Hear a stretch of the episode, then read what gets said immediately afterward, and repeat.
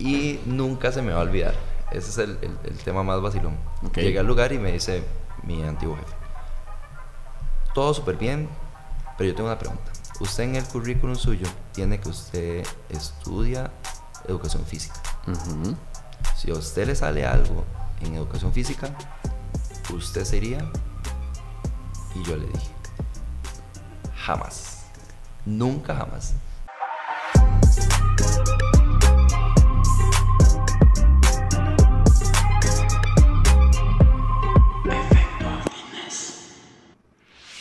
Este episodio es presentado por Gold Gym Costa Rica, una cadena de gimnasios en donde puedes asistir a todas sus clases grupales, utilizar el jacuzzi, el sauna y una de las salas más equipadas de todo el país para realizar cross training. Busca Gold Gym CR en redes para más información. Gold Gym Costa Rica, Moravia, Irazú y Guayabos. Muy buenas, ¿cómo están? Espero se encuentren muy bien. Estoy muy contento de estar acá nuevamente con ustedes en un episodio más de Efecto Fitness, iniciando esta tercera temporada que esperamos tenga bastantes episodios y venga cargada de muchísima información para ustedes. El día de hoy con un colega y con una gran persona también que hoy tenemos el gusto de conocer en persona, que ya habíamos hablado por ahí, pero no nos habíamos visto hasta ahora. Don Max Zúñiga, ¿cómo estás? Mucho gusto, Jesús, un placer, Max. Buenísimo, buenísimo. Bueno, vamos a ir conociendo, porque sé que hay varias personas que también, eh, desde el top aquel de, del tío Rich, se preguntaron quién es Max, ¿verdad? Y mucha gente pues obviamente que ya te conoce desde antes, entonces para ir comenzando, presentate un poquito, quién sos, a, dónde trabajas ahorita, qué te dedicas. Ok, mi nombre es Max, eh, eh, tengo 35 años, soy colombiano, la mayoría de gente dice que, bueno, no conoce que soy colombiano. Dato importante, sí. Me vine a los 11 años de Colombia y desde entonces vivo aquí en Costa Rica. Soy educador físico, también soy administrador de, de empresas, eh, actualmente trabajo en CrossFit 506, soy head coach en box en Aguasima que se llama Forward y también trabajo para CrossFit Renace. Ok, buenísimo, buenísimo. Esa parte está interesante de que no naciste acá. Okay, es algo que eh, yo, te voy a ser sincero, lo noté por el perfil. Que está la banderita de Colombia y obviamente la de Costa Rica. Entonces yo dije, supongo que es porque no es de acá. Sí, mi esposa me dice que soy más, más, más tico, que, yo pinto. Ah, ok, sí, sí.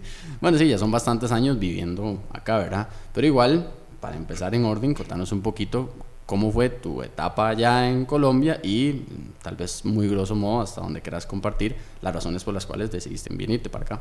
Eh, bueno, en el año 1998 mis papás decidieron venirse para, para, Costa Rica porque en Colombia no estaba pasando una situación muy, muy bonita que digamos. Era como un, años complejos, digamos, para Colombia. Estaba un poquito complicado, entonces lo que hicieron fue que yo tengo una tía que vive aquí en Costa Rica y les vendió la idea que Costa Rica era un país mucho más tranquilo. Ya, claro. Entonces, básicamente mis papás decidieron que, que lo mejor era venirse para, para Costa Rica. De hecho, desde entonces me dijeron a mí, no vuelve a Colombia, o sea, no, ¿Y no has vuelto? ¿En todos esos años nunca has vuelto? No, no volví porque este, mis papás me decían que había que sacar la libreta militar, entonces que si yo llegaba a, a, Colombia, entonces me iban a... A mandar. Me iban a mandar a la... A hacer el servicio militar y entonces ya como que me agarró el miedo y todo lo demás, entonces no, no fui a, a Colombia. Hace poquito tuve la intención de regresar a, visitar a, familiares, familias, sí, familia lejana más que todo. Claro. Eh, pero también había que hacer como una vuelta porque hay que pagar la libertad militar y toda la cosa, entonces... Mejor no. Sí. Y entonces sí, como que está un poco complicado, entonces para ir a Colombia básicamente tendría que nacionalizarme, como para que sea un poquito más fácil la entrada, ¿verdad? Ok.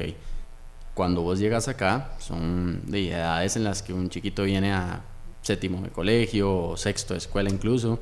Entonces, ¿cómo fue él, siendo un niño extranjero, llegar acá? ¿A dónde llegaste? ¿A qué provincia? ¿Y cómo fue eso? Bueno, llegué a, a Santana, aquí a San José. Eh, fue vacilón porque yo creí que yo sabía inglés, ¿verdad? Y que en, Colombia yo era avanzado en inglés. Llegué y me metieron a un colegio privado y, y, entonces todo era en inglés y yo, Dios mío, no podía hablar, este, me daba pena, me daba todo, entonces me iba súper mal en, el, en, el, en la escuela, estaba en sexto grado. Entonces el, el cambio fue, fue brusco realmente. sí, claro. Aparte de ser el extranjero que viene llegando, la gente lo conoce. Sí, la adaptación fue un poco complicada en la parte de, del estudio y, y yo he trabajado en colegios eh, como profesor de educación física y mi esposa también es, es educadora. Ella, eh, bueno, hemos visto muchos casos de chicos que vienen de, de otros países como Venezuela, como Colombia, y sí, también les cuesta mucho la, la parte, la, la, parte académica. Claro. Aquí en Costa Rica, la verdad, la verdad, la verdad, la parte académica es bastante, bastante, bastante buena. Entonces, siempre como que buscan nivelarlos y, y, demás, ¿verdad? Entonces, en mi caso fue, fue un poco complicado, pero ya después, como que ya le fuimos agarrando el, el, toque. el toque, como le dicen. Ajá. Ya hasta la, y ya después todo bien, ¿verdad? Súper bien. Y ya, bueno, terminaste tu colegio y después de ahí decidiste pues educar, educarte y como tal en, ya en la parte universitaria y estudiar educación física. ¿Cómo fue ese proceso? ¿Ya sabías que querías estudiar? ¿Ya lo tenías o simplemente caíste ahí y luego te gustó? Eso es muy vacilón porque en Colombia si hay algo muy positivo era la parte deportiva. Entonces uno siempre tenía que pasar por, por varios deportes. Uno no se casaba con un deporte. Ya. Entonces en Colombia yo aprendí a jugar baloncesto, desde pequeño ya nos inculcaban béisbol, voleibol, atletismo, patinaje, eh, eh, fútbol. Entonces uno tenía que pasar como por temporadas. Más o menos como ahorita lo trabajan algunos colegios privados, privados o estadounidenses más que todo, ¿verdad? Eh, entonces siempre y llevaba esa, esa idea de, del deporte, ¿verdad? Siempre me gustó muchísimo. Cuando yo llego a, a Costa Rica, en el colegio, y tal vez uno le gustaba, pero el profesor era como, te daba la pelota y, y vaya y juegue, y en el momento uno le encanta, ¿verdad? Porque claro. decía, vamos a ir a menguiar. Pero este, ya después, uno analizando un poco más, decía, por eso es que el, tal vez el deporte, en este caso el fútbol, no ha progresado lo suficiente porque los educadores físicos llegan a, entrar en una zona como de, ah, vaya, si es básquet, bueno, vaya a la, la bola de básquet, no te enseñan ciertas cosas. Es muy, muy típico incluso, de, sobre todo en años antiguos, ¿verdad? ya por dicha eso ha cambiado un poco, que ese era el típico, la típica eh, logística de educación física, ¿verdad? Todos los días. Exacto. Entonces, cuando ya yo llego a, a un décimo, ya estoy más consciente. Mis papás querían que yo estudiara ingeniería en sistema porque me decían, esa es la carrera de, que va a generar dinero. Ajá. Efectivamente. Entonces eh, yo dije, bueno, ingeniería de sistemas. Después, por ahí un amigo mío, muy buen amigo, me dijo, yo voy a hacer turismo. Y entonces me metió unas ideas de, turismo, ¿verdad? En mi cabeza y yo estaba pensando en otra cosa menos en la carrera como tal. Estaba pensando en todo lo que lo que generaba. O sea, no estabas eligiéndola por las razones correctas, digamos. Exactamente. Y, y ya después tocaba, ya, ya es el momento de elegir y, y entonces yo dije, bueno, a mí me gusta mucho el deporte. Siento que yo le puedo aportar algo a, a Costa Rica en la parte deportiva. Claro. Y dije, qué mejor que hacerlo a, a niños y a jóvenes. Entonces dije yo, voy a estudiar educación física. Entonces en mi mente primero estaba ser educador físico. Ya. Trabajar en, una, en un colegio, en una escuela, y tratar de formar a las personas. Y de paso, mi deporte siempre fue el fútbol. Entonces dije, me gustaría llegar a ser eventualmente entrenador de fútbol. Okay. Pero siempre eh, ligado como a la parte de, de ligas menores. Ya. Si eventualmente se daba la oportunidad de algo más, como se presentó en su momento, este, obviamente iba uno feliz de la vida, ¿verdad? Porque normalmente los formadores no se llevan el crédito de, sí. Totalmente. El que se lo va a llevar es el entrenador del, del equipo de ciertas, división, ¿verdad? Sí, como ciertas posiciones en un deporte colectivo que no se llevan el crédito de nada, ¿verdad? Pero son los que hacen casi que todo para que ciertas personas sí se lleven más el crédito. ¿verdad? De los que hacen las anotaciones, los que brillan, pero hay gente que tal vez hace como más e, ese trabajo, ¿verdad? Exactamente. Es algo muy, muy analógico, algo parecido. Entonces, bueno, ahí ya tomé la decisión y de te ir por, por, educación física. Pero los primeros años fueron un poco complejos. Bueno, yo empecé a trabajar desde los 18 años. Inmediatamente casi que yo salí del cole, yo empecé a trabajar ligado con la parte deportiva. Entonces yo estaba en, en la universidad. Bueno, gracias a Dios mis papás tuvieron la, la posibilidad de ayudarme, ayudar con toda la... Pero entonces yo tenía trabajitos. Entonces eh, yo trabajaba para la academia de Don Iván Ross. No sé si lo conoces. No, no te el gusto. Bueno, él es un ex entrenador de la liga muy reconocido y, y demás. Entonces él se hizo una academia que se llamaba al principio AC Milán, tenía un convenio con el Milán y luego ya pasó a ser la academia de, De como él. tal. Ok. Entonces trabajé con él, eh, un amigo, muy buen amigo, trabajaba en, en la academia, ese que ocupaba un asistente. Entonces yo arranqué de cero como asistente y, y me ganaba cualquier Típico, cosita. típico, típico. Pero sí, claro, para uno era este, Ah, lo claro. que le dan los papás y uno juntaba con eso y, Alguito más. y daba para las cosillas de uno, ¿verdad? Y, lo, y la experiencia. Como te dije, te dije que algún día va a pasar en algún momento. Ahí, recordatorio para que se suscriban al canal, por favor. Eh, ahí si están viéndolo en YouTube y si no se van de Spotify un toquecito a YouTube, se suscriben para poder llegar a esos mil subs, que es tremenda, tremenda meta. Porque yo te dije, de fijo suena, es inevitable que pase. ¿eh? Todo bien, dale.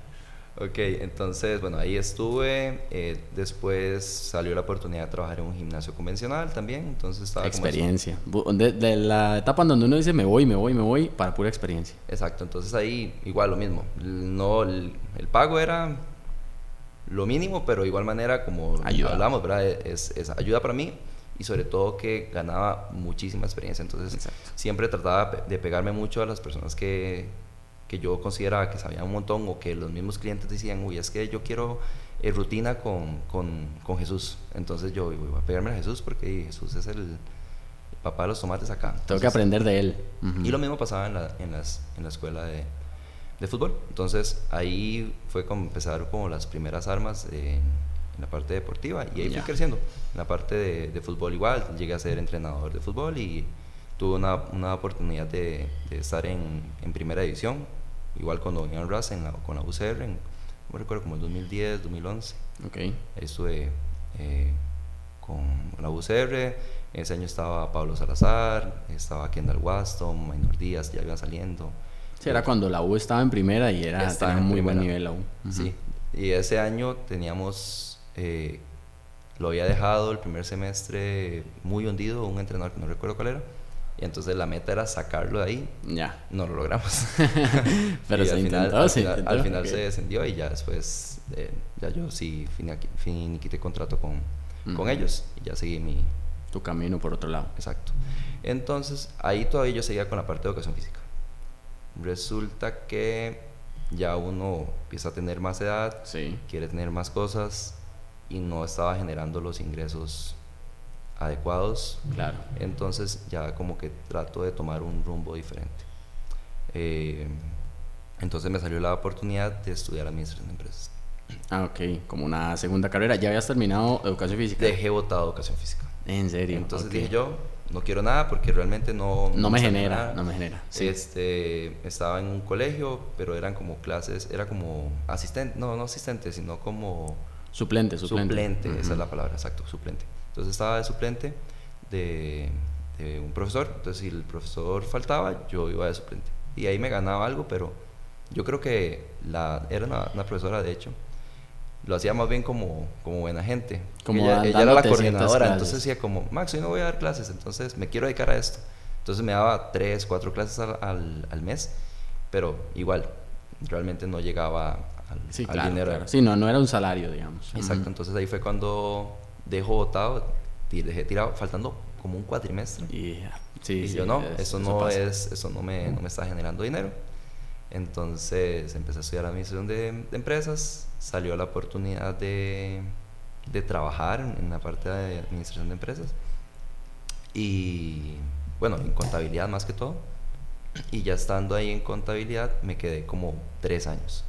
En serio, ok, fue, ¿eh? no fue un paso fugaz, o sea, si estuviste No, ahí no, un buen no, rato. estuve, no, no, ya yo estaba decidido a esa parte. De hecho, terminé administración de empresas y para graduarme como en conta tenía que hacer cinco materias nada más. Entonces Uy, dije yo, sí. bueno, y ya tengo administración, cinco materias más, conta, Y me gradué de contador también. ajá. Pero en- yo conseguí, ese tenido de verdad que gente a la par que, que me ha ayudado montones. El salario de conta no tampoco era que era buenísimo, ¿verdad? Era Ok. un salario base, un poquitito más, Sí.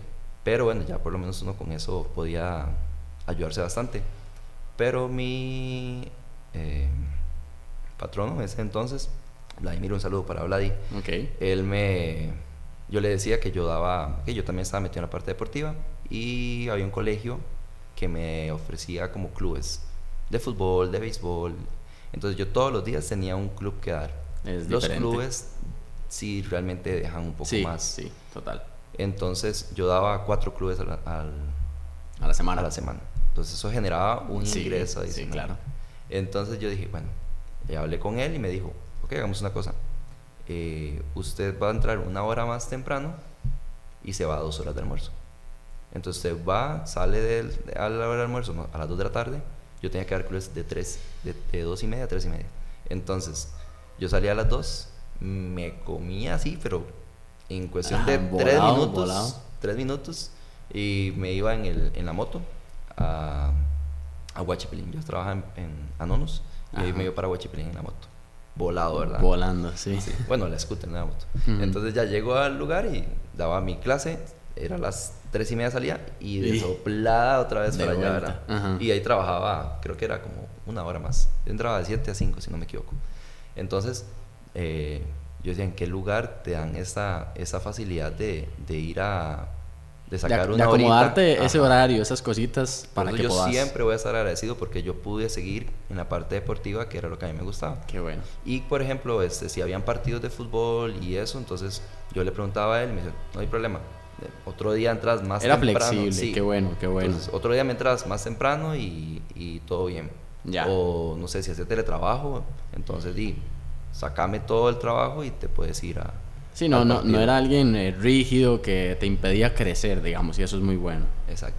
Ya hubo una situación en el colegio donde entró una señora, cambió el- la parte administrativa. La señora puso a cargo al esposo de la parte deportiva. O sea, ella era la administradora, pero puso al esposo como Y la ahí parte deportiva. cambiaron las cosas. Sí, cambió por completo. Entonces, él, yo me acuerdo que todos los años, a final de cuando terminaba la temporada, este, sí, eran como dos meses que no se recibía ningún pago porque ya se acababa el colegio y demás. Pero de igual manera ya como lo que uno fue ahorrando, porque ya no tenía como un doble salario, digamos. Sí, claro. Y yo llegaba y me compraba mis cositas y todo, ¿verdad? Como la ropa del siguiente para dar clases y todo Sí, lo demás. sí, sí, sí. Y yo me compré ropa y todo. Y yo, qué raro, ya es agosto y no me han llamado.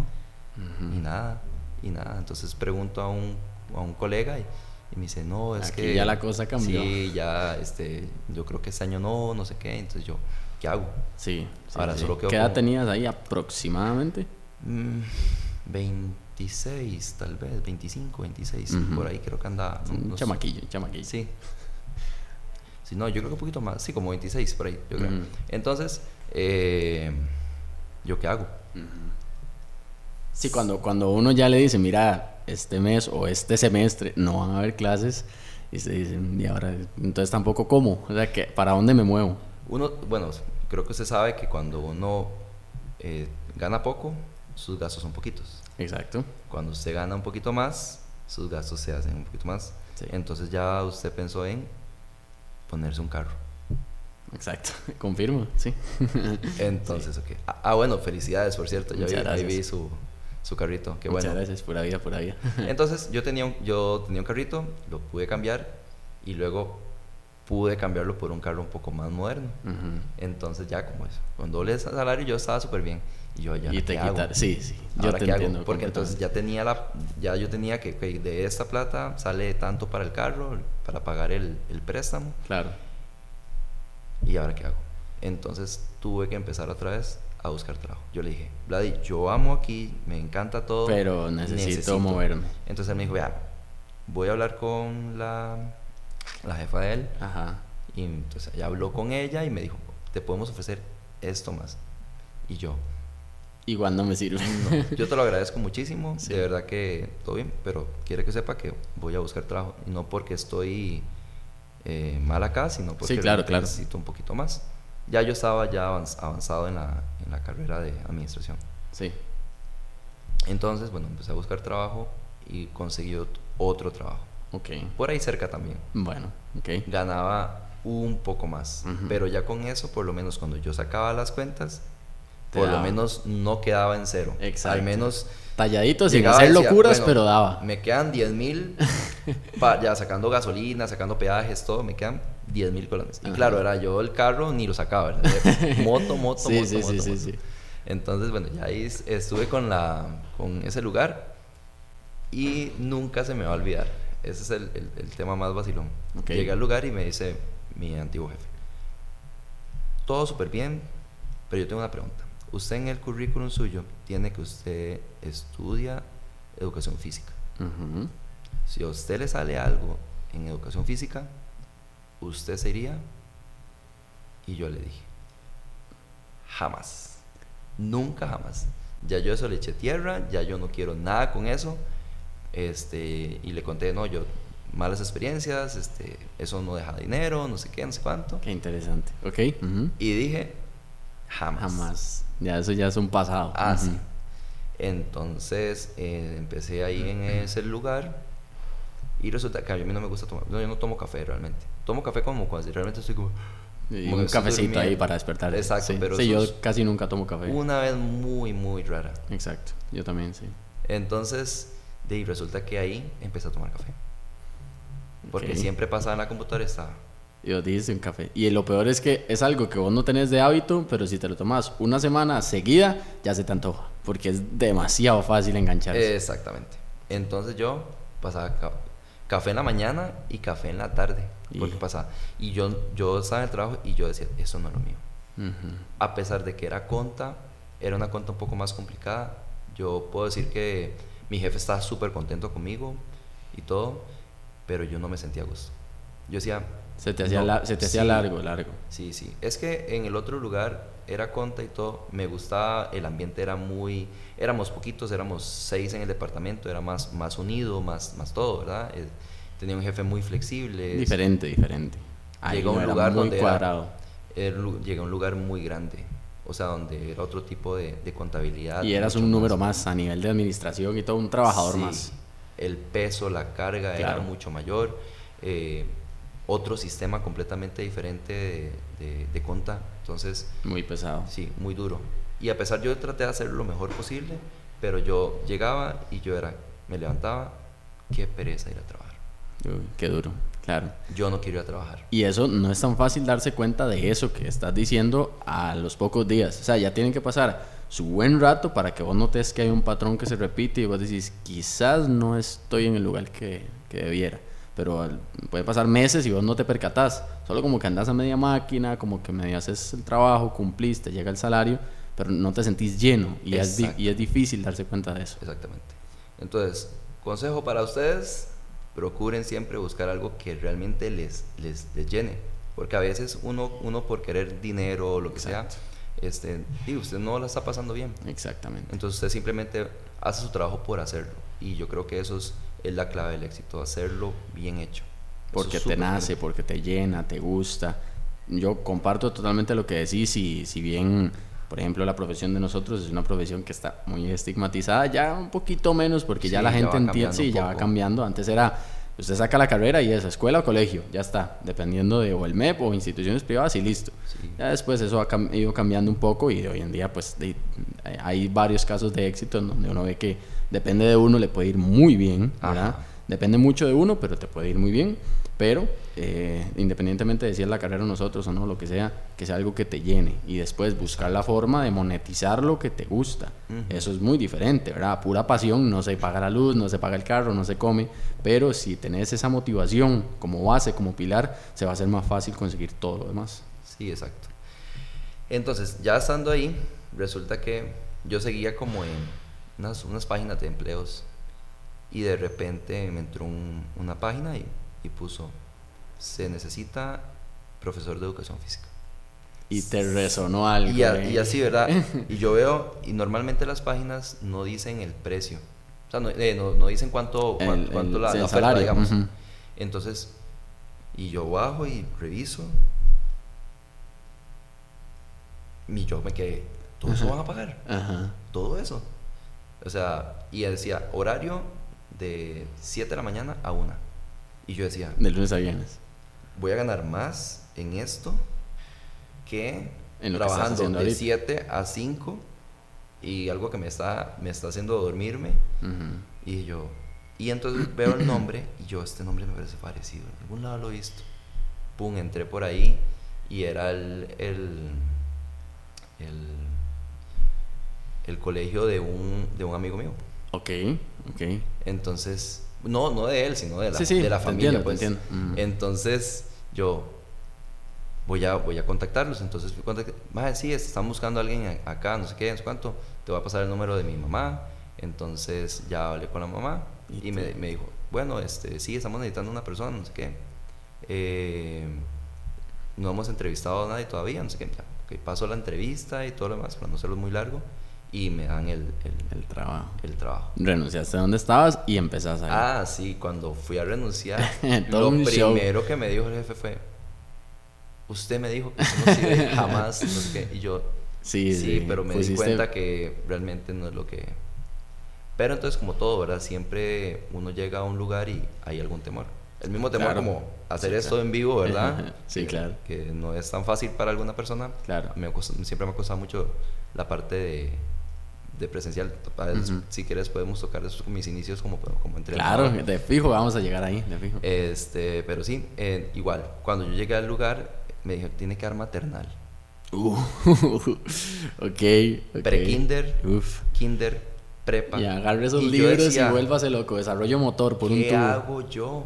Y yo decía, yo nunca he dado, o sea, yo estaba acostumbrado a... sí, he, Adultos he trabajado con, con, con niños, pero al final de mi carrera, con la parte que estuve, eh, fue con jóvenes de Exacto, adolescentes. 16, 17 años. Estuve en la UCR con Claro. mamulones, ¿verdad? Entonces ahora con niños, ¿cómo hago yo? Entonces lo primero que hice fue a donde el papá de los tomates para mí de, de educación física, que es Brian, Brian Morán, es un, un colega mío, buenísimo. Entonces yo, Brian, necesito eso y es, "Ma, tranquilo, eso es facilísimo. Y con ellos más regalado, porque usted dice A y ellos están felices. Ok. Con solo que usted los ponga a hacer eso y eso y eso, ellos felices. Y te Entonces, mandaste a. y a yo nada qué más, literal, así, Ajá, a vámonos. la mano de Dios. Pero qué di, tal? ¿Cómo nos Súper fue? bien, súper Súper bien. Obviamente me gustaba más dar clases a los más grandes. Sí, uno tiene siempre cosas dentro de la pasión que uno pueda sentir por algo, pues mm, hay áreas donde uno dice mejor prefiero esta a esta y demás, pero igual se te daba bien. Sí, pero los chiquitos son otra cosa. O sea, es. Usted se siente el más importante. Ellos te ven y es. ¡Profe! Ajá, Entonces todos los chiquitos es. ¡Profe! ¡Profe! ¡Profe! Entonces, usted tal vez tenía un, un mal día y usted tal vez va así, ¿verdad? Y eso te Y levanta. de repente los chiquillos te levantan de una forma. O sea, es impresionante lo que uno siente, digamos. Uno es como, wow, me siento importante. O Exacto. sea, hay gente que de verdad te valora muchísimo. Sí. Y para ellos que pasan tanto tiempo en el aula, porque imagínate un niño desde maternal que ya tenga que ir llevando ciertas cositas, Sí, ¿verdad? claro, No es que pasan jugando siempre. Bueno, los de maternal tal vez un poquito más, pero ya un pre-kinder, un primer grado, un segundo grado, tienen que ir desde las 7 de la mañana hasta las 3 de la tarde. Entonces, y la mayor carga es, es de materia, ¿verdad? Exacto. Estudios sociales, matemática y Sí. demás. Entonces, cuando te ven es, y no es, no es artes plásticas. No, es el movimiento. Podría meter tal vez que informática les guste un poquito más, pero no es religión, es educación, Educación física. Entonces, donde ellos te ven es, este es mi hora, mi hora Mi 20 escape, mi diversión. Sí, claro, ahí uno no debe entender porque a veces los chiquillos se portan medio mal. Claro. Porque están todo el día así y de repente, ¡pum!, los tiran, ¿verdad? Un Sputnik ahí de vuélvase loco y muévase, corra. Exactamente. Entonces igual lo que hice fue en el colegio hacer mi trabajo. ¿Y Tal cual lo que yo quería, lo que yo quería hacer, ¿verdad? Enseñarles realmente bases sólidas y quitar, porque cuando yo llegué todo era fútbol. Ok, Y yo a soy futbolero, soy súper futbolero, o sea, soy amante del fútbol, jugué en, en tercera y todo lo demás, pero eh, buscando el ascenso con Santana, que de hecho me, me fui y ascendí. Y ascendieron. Ok. Pero, este, pero no, yo decía, Sí, yo tengo que a quitar, meterle más tengo que quitar esto de la cabeza.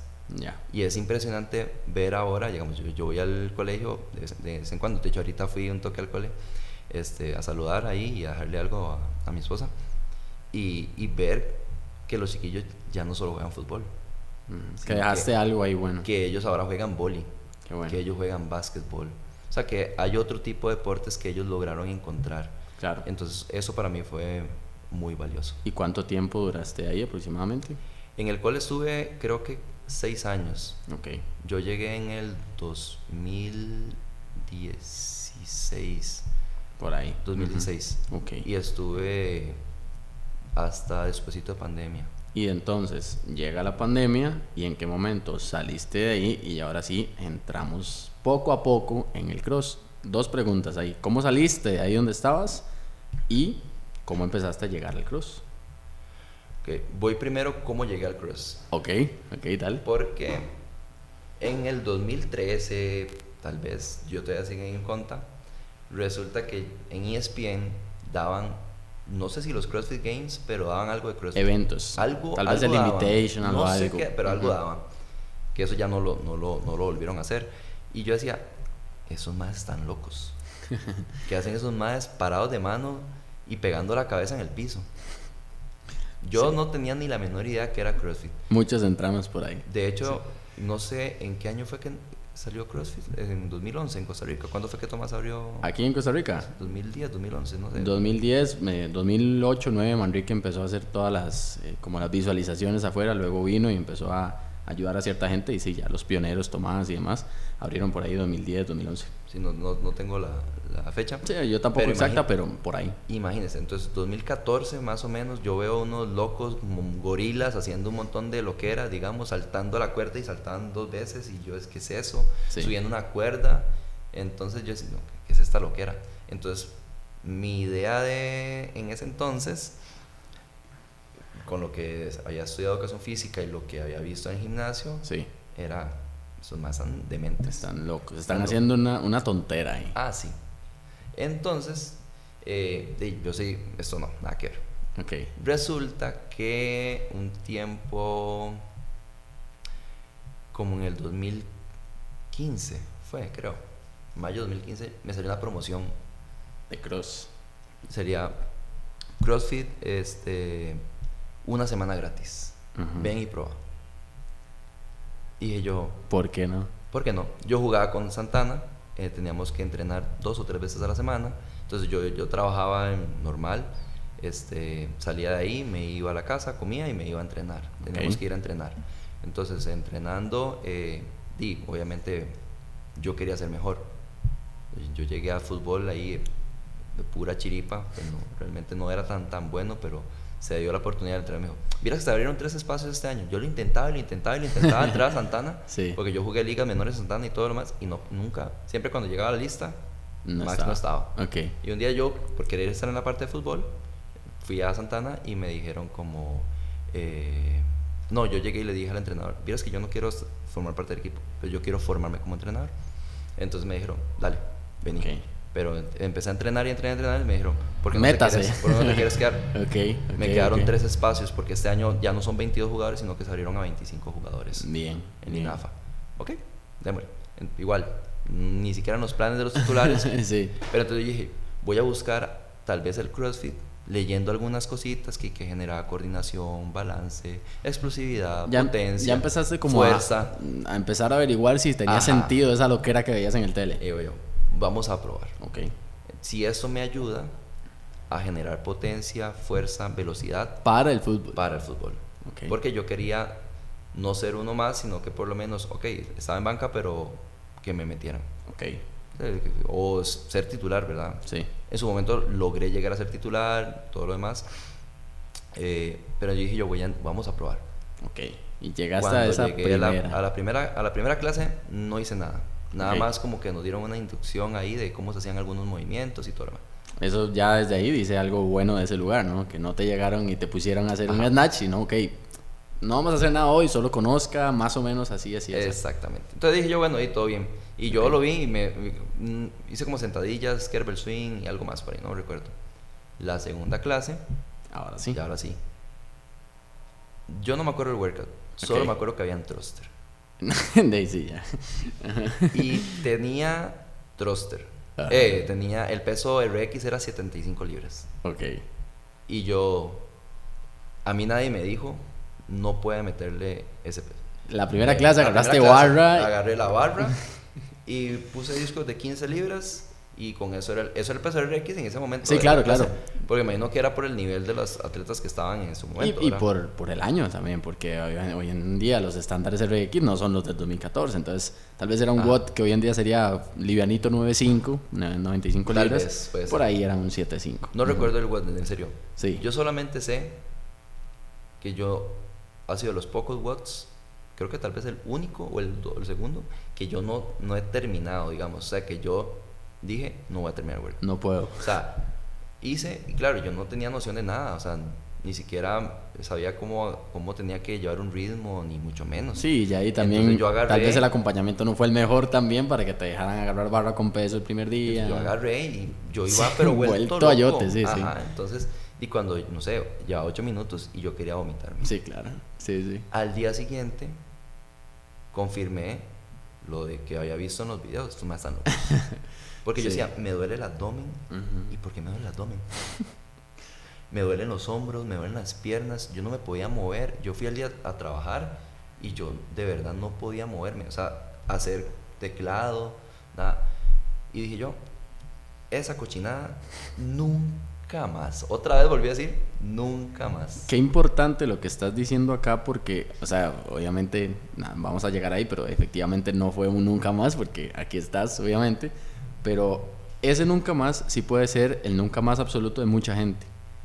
Qué importante la primera experiencia que alguien se lleve en un box o en un lugar de funcionales o un gimnasio, un centro de acondicionamiento físico, de lo que sea. Porque sí puede llegar a decir, en la vida vuelvo acá y literal cumplirlo. Y pensar todo el resto de sus años de vida que eso es una porquería, que no sirve. Y tal vez fue porque no tuvo el mejor acompañamiento en un inicio. ¿Cómo fue ese no, sí, no, no, no era un nunca más tampoco, sino sí retorné.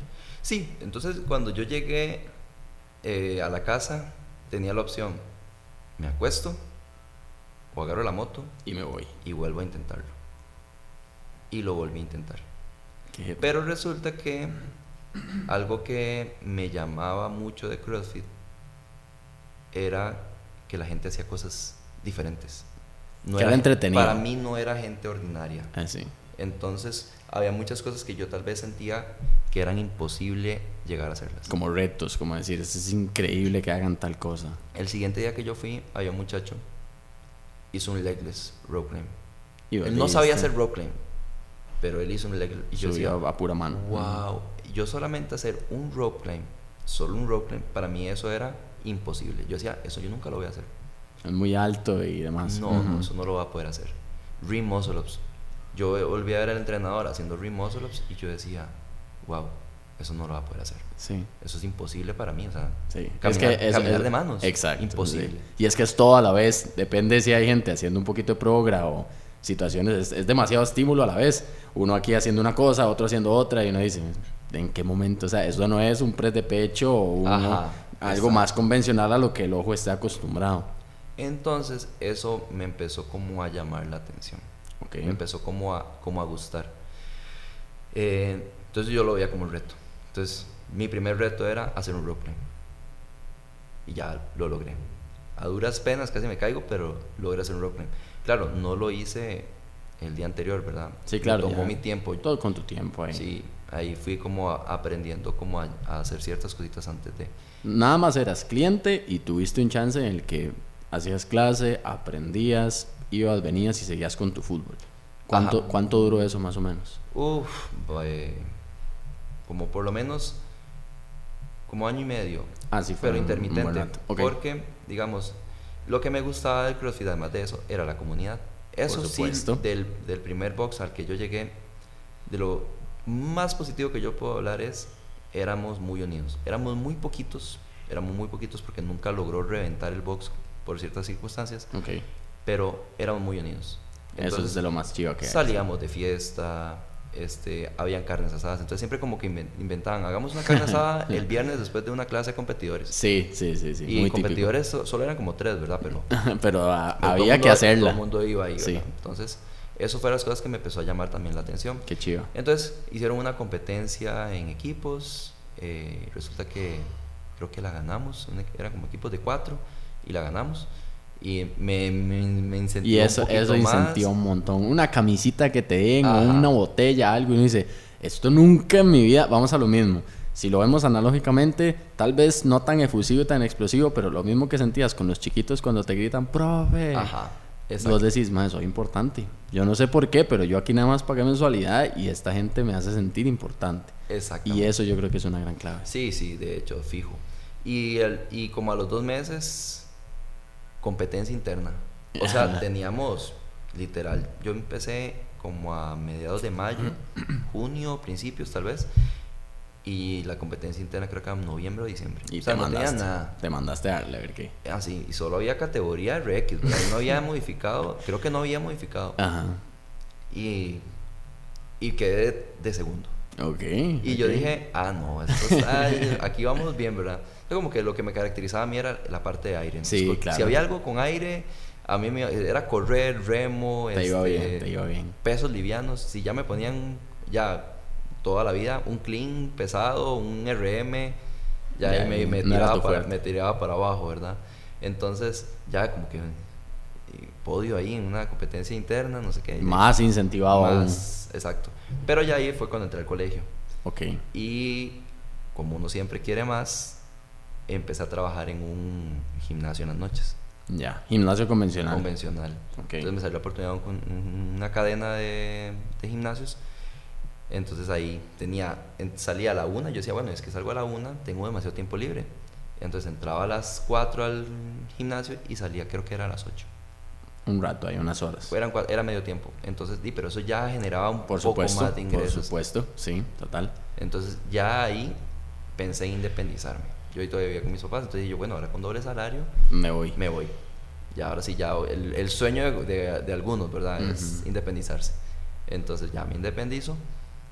El fútbol seguía siendo parte de, entonces ya entrenar se me complicaba, CrossFit se me complicaba, porque ten- en qué momento entrenaba. Sí, Los claro. horarios de clases eran eh, No, no, como a las 4 de la tarde. Sí, no empataban para nada. Exacto. Entonces lo que hace yo iba, que me iba al colegio y entrenaba en el mismo gimnasio, pero yo hacía CrossFit. Lo que yo interpretaba como CrossFit porque todavía era muy muy nuevo, digamos. Hacías tus circuitos, tus Ajá. cosas ahí que se te iban. Sí, me inventaba algo ahí, digamos. Sí, sí. Y ahí me iba. Entonces en el gimnasio empecé como a practicar ciertas cosas, como practicar los dobles, eh, practicar hacer, eh, perfeccionar un poco más los bar muscle ups, Ciertas cosas. ciertas ahí. cosas, handstand walk. Y entonces ahí estuve, pero no entrenaba todos los días. Ok. A veces iba al, al- los sábados al, al, al, box. A veces. Entrenaba ahí, me dejaban entrenar Ujú. y así. Y eso estuve todo el, el 2016. Ok. O sea, como que iba a entrenar un día, pero mi tiempo era para ir a entrenar a fútbol. O sea, yo llegaba tarde a los entrenamientos de fútbol porque salía a las 8. Sí. Entonces me tenía que ir corriendo, pero mi enfoque seguía siendo fútbol. Entonces yo, yo, yo era fútbol porque queríamos ascender. O sea, siempre Santana no fue por competir en, en tercera, sino Por buscar ascender. ascender. Entonces una vez estuvimos en semis, una vez llegó a la final, otra vez quedamos en cuartos y así. Entonces mi intención era eso, ¿Y mejorar. en qué momento dejó de ser el foco el fútbol con Santana y ya te empezaste a enamorar más del cross e incluso empezaste a ver que tal vez podías trabajar en cross? Sí, resulta que en el mismo 2016 eh, yo tenía a Iván Guerra, saludo para Ivancito, que anda por aquí por Costa Rica de hecho. Eh, era, yo estaba en el colegio y él era alumno mío, entonces él estaba haciendo CrossFit en, en un box, entonces la cuestión es que él me dijo, profe, usted hace CrossFit, no sé qué, entonces él me preguntaba mis PRs y me decía, wow, qué fuerte, y yo, sí, sí, sí. Ivancito venía en crecimiento. Entonces, Iván este, me dijo, profe, vieras que en el box donde yo voy hay una vacante de entrenador Ok, ok. de CrossFit. Y yo decía, di que chiva, o sea, que chiva empezar Claro. en, en CrossFit como tal, que me está, me, está, me está gustando mucho, ¿verdad? Y yo, ok, y perfecto.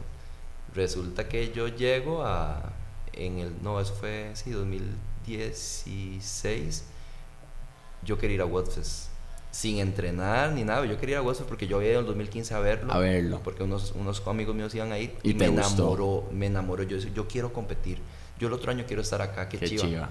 Entonces, eh, pero en ese entonces solo se podían boxes afiliados. Sí, correcto. Saludo para Tomás por ahí. de hecho. Sí. Entonces no se podían boxes no afiliados. Exacto.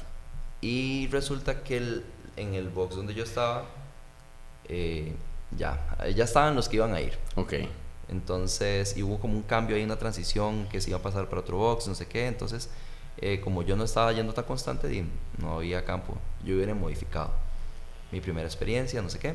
Entonces, yo caigo a un box más pequeñito, se llama Santana CrossFit. Entonces, Ok. había una amiga mía que trabajaba ahí. Yo le pregunté, de casualidad, este, habrá una oportunidad para que yo entrene para poder ir a Wordfest. Eh, y ella me dijo, sí, sí, sí. Ok. Sí, sí se puede, no sé qué. Entonces ya hablé con Dax, un saludo para Dax también. Este, y Dax me dejó entrenar gratis por tres meses. Entonces yo me preparé con Dax tres meses.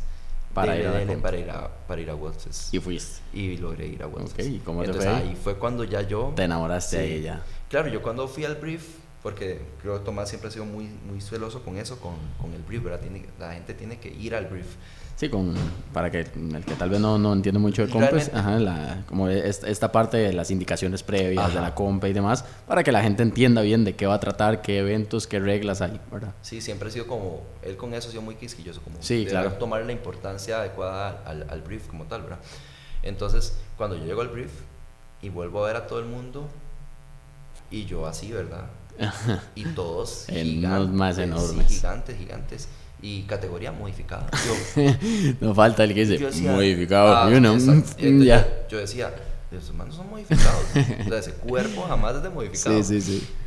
Entonces, y claro, todo el mundo con sus pan. Ah, bueno, cuando ya, llegó- ya, ya llegó al- a la competencia, de todo el mundo, ¿verdad? Con sus pantas crossfiteras, con sus camisas. Y uno ahí con una crossfiteras. 6 y... No, nos baja. Sí, una, sí, una claro. Seisis, Sí, claro. Este, una jugado, mis pantalonetas jugados de entrenar y, Sí. y camisas de, de, de de- sí, camisas de la Candelaria 2006. Exacto. sí, sí, sí. Sí. Entonces yo, o mis camisas de fútbol. Ajá, también, de uno llevaba lo, lo que tenía, sí, claro. Sí. sí, ya tenía como unas tenicillas de CrossFit, pero las usaba como específicamente para hacer rope y así, digamos. Ya, ya. Que era para lo que yo de verdad sentía que era necesario Sí. hacer Sí, sí. los tenis.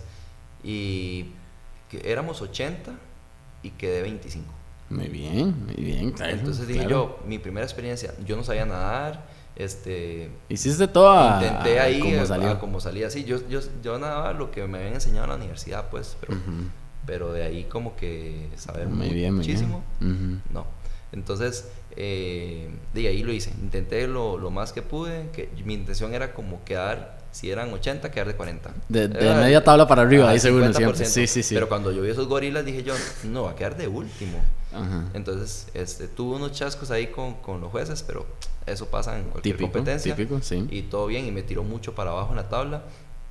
Pero después ya como que uno quería ir a las semifinales porque decía, uy, yo- uno estaba, yo estaba adolorido desde el día uno. Sí, pero ese, ese, ese, ¿verdad? esa sensación de decir, bueno, ya estoy aquí, igual me va a doler, Sí, yo quiero y ir. Exacto, yo decía, yo quiero llegar a las semifinales. Exacto. No lo logré porque creo que clasificaban 20 Ok. y a la final 10.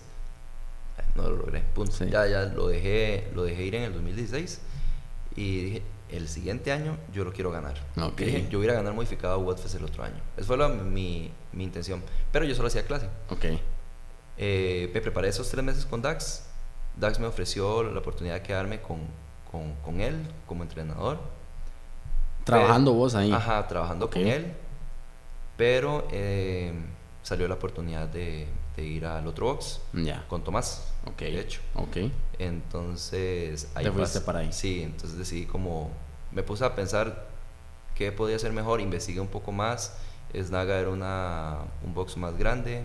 Se caracterizaba en su momento porque todos sus entrenadores tenían que ver con educación física, promoción de la salud o fisioterapia. Sí, tenía como, di, eh, como uno como trabajador, vamos a lo mismo, eligiendo opciones, di, pues era más apetecible la opción por ciertas cosas, vos decías, me voy para ahí. Sí, yo, yo aprecio montones a Dax. Sí, claro, pero en claro. su momento dije, pienso que me va a ayudar más Claro, sí, sí. ir, a, ir a Snaga. Entonces, en el 2017, eh, bueno, ya yo hablé con Tomás, con, con Romy, que era también socia de Tomás en el de Lindora, y me, me dieron la oportunidad. Entonces, ya, yo Ya. renuncio en el gimnasio Y empezaste ahora sí a dar tus primeras clases de y cross. empecé ahí. Era- Antes de dar clases, Sí. tuve muchas inducciones con Tomás. Entonces, cuando yo llegué, yo llegué así levantando pecho, era porque Tomás me preguntó, ¿usted sabe de CrossFit? Yo vengo a participar en Whatfest. 25, certificado Whatfest, o sea. Yo, la, yo me la sé. Exacto, vengo con Y es que, no, no, venga, siéntese, primero aprenda, vamos a hablar. no, fueron así, cachetadas, literal. No de cachetadas, de, o sea, de verdad, fue como un golpe a la realidad. actitud. un golpe a la realidad de que yo no sabía nada claro. de CrossFit. No sabía nada, nada, nada. Desde cómo corregir a una persona, de cómo enseñarle eh, algo a una persona, de, de, cómo hablar. Claro, habilidades blandas, no solo eh, biomecánica, y ¿verdad? fisiología, anatomía, no, no, habilidades blandas, estás tratando con personas. Exactamente. Entonces fue un golpe muy duro otra vez. Claro. Fue como volver a iniciar. Qué bueno, pero qué chiva también. Entonces, para mí fue, digo, voy a dar clases, pero yo me costó muchísimo, muchísimo los inicios. Eso te iba a preguntar, que hace un buen rato lo mencionamos en el podcast.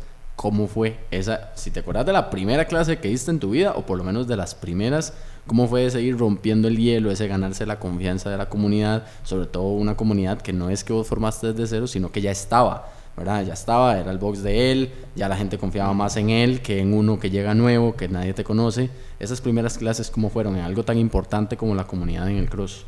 Las primeras, bueno, primero fueron las inducciones con Tomás, que ahí aprendí un montón, de verdad que se tomó el tiempo, como unas 5 o 6 clases de una hora, hora y media, donde me pulió bastante, pero me tocó darle como una como clase a Tomás, digamos, y imagínate que era darle una clase de Tomás en, entonces los nervios verdad yo siempre he sido muy nervioso. Okay. como que ya después rompo el hielo y ya todo va sí sí sí claro. Pero al principio sí me, me, costaba mucho desde la universidad para una exposición porque uno yo no, no llevaba esas cosas en, en el colegio digamos. Entonces bueno primero fue como con Tomás y Snaga tenía algo muy positivo, habían dos entrenadores. Antes de pandemia en todos lugares yo creo que, que habían más de 15, 20, habían dos entrenadores. Entonces, bueno, me tocó en Snaga tener muy buenos compañeros. O sea, realmente absorbí muchísimo de todos. Me tocaba con Ajax. Ok, saludo para Ajax, por ahí. también. Sí. Ajax me pulió. Ajax realmente fue el que me dio mucha tranquilidad a la hora de dar clases. Pero igual al principio me comía muchísimo las clases. O sea, yo creo que alguien que, que esté escuchando esto y que me vio en mis primeras clases, eh, no podría imaginar, ah, como tal vez doy una clase ahorita, digamos. Pero qué chiva, qué chiva porque también. yo me ponía nervioso, sudaba. Eh, te trababa, supongo. Hasta incluso tal vez, no sé, se te olvida como ves la pizarra o ves lo que tienes que explicar y empezás a tambalear con los nombres, con las técnicas. De, de hecho, hay una, una, historia parecida que tenía que decir push press, push jerk y, y yo push, y nada. Y todo el mundo push press y yo. Ajá, eso. Qué duro, sí, claro, de puro nervio. Muy nervioso. Entonces, para mí, cuando me tocaba, yo, yo nos dividíamos, entonces Ajax era el que daba la parte de la, el brief a la clase Ajá. y yo calentaba. Ok, ok. sí, él, rompía el hielo, digamos así. Pero, diga, partner, te toca hablar también, ¿verdad? Yo al principio me costaba mucho, ya me empecé a soltar con unas clases, pero tal vez la clase de las 5 ya estaban como los toros del... Eso te iba a decir, cuando uno sabe, uno es consciente, porque uno sabe humildemente que le estás dando una clase a gente que sabe más que vos. O sea, que no son educadores, no tienen ese background, verdaderamente de formación, pero de lo que estás hablando, saben mejor, eh, saben más, tienen mejores marcas, tienen más rendimiento, o sea, saben qué estás diciendo. Entonces, a la que te equivoques, lo van a notar. Ah, exacto. No, y, tenía que darle clases a mis, a mis mismos compañeros. Claro, porque sí, claro. Clases. Exacto, exacto. entonces, di, yo sabía que ellos estaban Controlaban. tres años más de escuela de la que tenía yo y conocimiento. Sí, claro. Entonces, para mí al principio fue muy complicado. O sea, sí, fue claro. muy, muy complejo. Yo puedo decir que los primeros tres, cuatro, cinco, tal vez cinco meses, la llevé muy difícil. Yo decía, eso no es para mí, esto de verdad que me cuesta muchísimo. Pero como trabajaba con niños en el cole, eh, eso también me empezó como, como a ayudar un poco, ¿verdad? Okay. Yo decía, si, si no me cuesta trabajar con niños, que es más complicado, o con adolescentes, que te quieren retar a veces. Sí, porque hay, adolescentes que te quieren, sí, claro, claro, quieren confrontar. Te ponen a prueba. Sí, claro. Y no me cuesta, ¿cómo me va a costar a mí? Con un adulto. Con un adulto, que es, que es mucho más fácil de que entienda las cosas. Exacto. Entonces ahí como que empecé tú a tener un cambio también como digo, eh, me puse a, hacer más clases de mis compañeros. Yo siempre hice clases, o sea, al principio yo, decía, yo compito, pero yo compito haciendo clases. Yo no voy a hacer programación. okay, okay. Entonces, eh, hacía clases con mis compañeros, entonces yo fui absorbiendo las cositas que decía Carlita, las cositas que decía Josué, las cositas que decía Ajax. Cuando Tomás daba una clase, trataba de ponerle mucha atención a lo que él hacía. Sí, no, no te quedabas en tu zona de confort, siempre intentando aprender un poquito más, soltarte un poquito más y demás. Entonces, yo fui agarrando todas las cosas positivas que, que podía ver en ellos, las empecé como, como, una esponjita, ¿verdad? Muy bien. Empecé a absorberlas, a absorberlas. Y se empezó a notar también. Ya cada vez más seguridad, costaba un poquito menos. Entonces ya venía una encuesta de, de rendimiento de los entrenadores y qué cambio ha tenido Max. Ok. Qué bueno que es, es Max. Qué bueno. Y también ahí se daban clases de inducción. Las clases de inducción, no sé en los lugares, pero ahí se pagaban súper bien. Entonces, si usted tenía, no sé, tres personas, ya, le pagaban por tres personas. Ok. Entonces, claro, yo agarraba las clases de inducción. Y me, ¿Inducción? Yo. A casi, a casi nadie le gusta dar clases de inducción. Es interesante que sí. Ojo, entrenadores, si usted quiere crecer como entrenador y en su box hay clases de, de inducción, aprovechelas un montón. Exacto.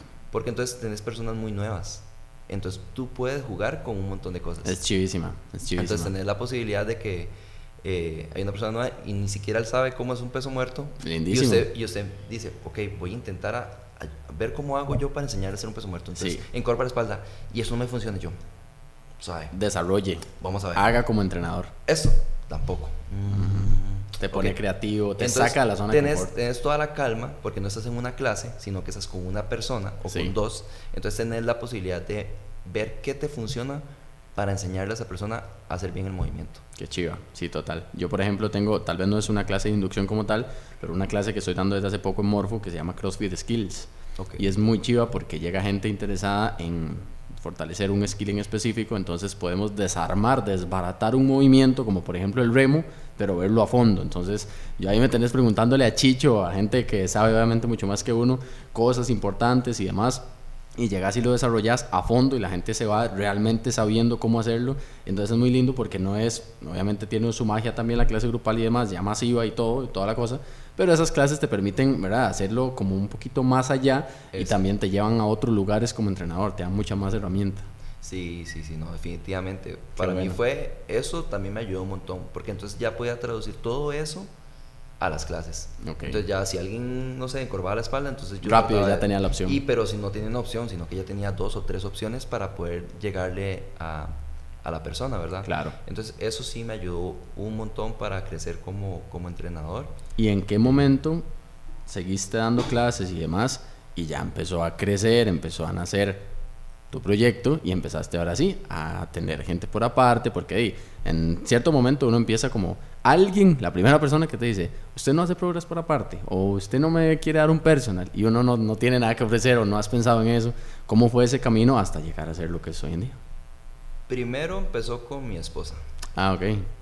porque ella estaba en nutrición, venía empezando a hacer, a- arrancó a hacer CrossFit, ¿verdad? Entonces fue a su cita nutricional y le dijeron, necesitas as- aumento de masa muscular.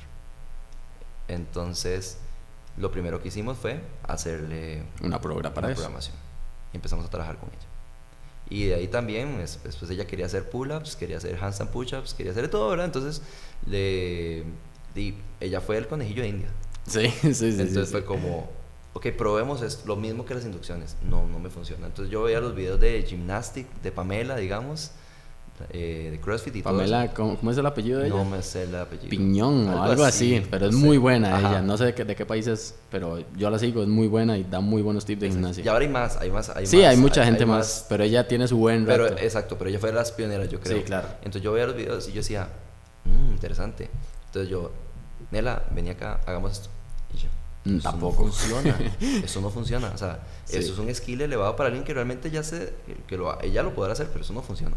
Entonces Exacto. ahí fuimos buscando y analizando y, y fuimos puliéndola en ciertos movimientos. Entonces ya la gente me empezó a buscar también por la parte de gimnasia.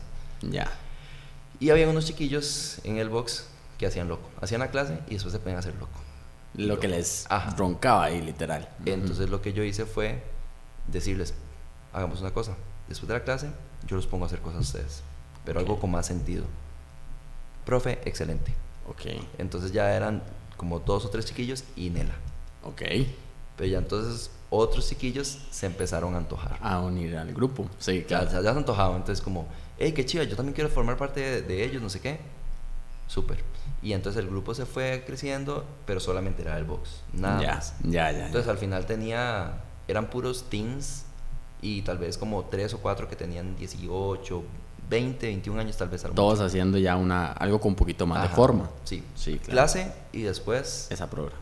La, la, una programación extra. Sí. Entonces yo empecé a pagar la misma, la misma aplicación que usaba yo con... Ya yo empecé a hacer la programación de Tomás, de okay. competidores. Ya, me ya, ya, sí, ya eh, me rendí. cambiaste esa parte mental y Bueno, te mandaste a hacer Porque iba, iba para Watford, ¿verdad?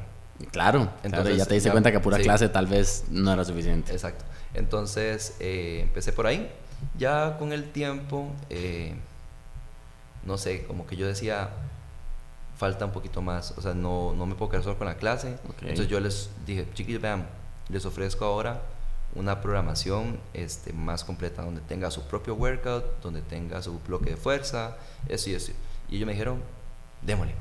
Yo Sí, ya- y, y también ya estaban muy encantados con tu forma de trabajar y con lo que en un principio ofreciste. Exacto, ¿verdad? entonces ya ellos se sentían como, ¿verdad? Sí, sí, Pues yo sí, tengo una programación, sí. ya yo no hago clase, ¿verdad? Entonces eh, el grupo se mantuvo, ahí está el, mismo grupo.